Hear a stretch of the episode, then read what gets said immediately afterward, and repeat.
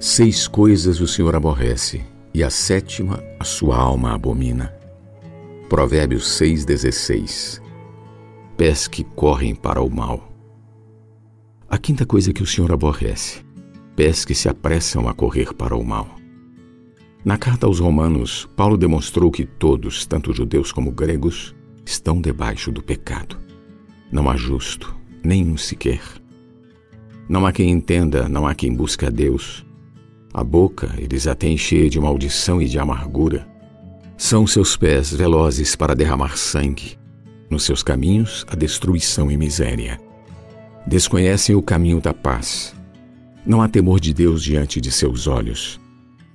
Essa era a nossa situação de outrora. Mas hoje os nossos pés são para levar as boas novas. Quão formosos são os pés dos que anunciam coisas boas. Romanos 3, do 9 ao 18, 10, versículo 15. A sexta coisa é a testemunha falsa que profere mentiras.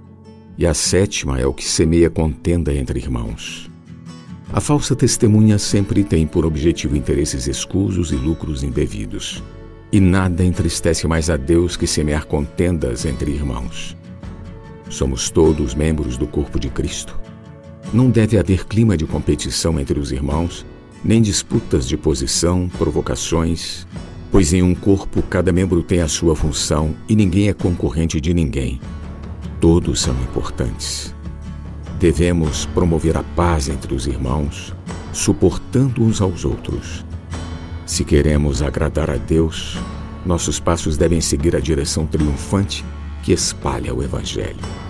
A cada pegada, uma nova semente, uma nova vida para Cristo. Ao nos relacionarmos com Deus, transmitiremos paz, unidade e harmonia no contato com as pessoas.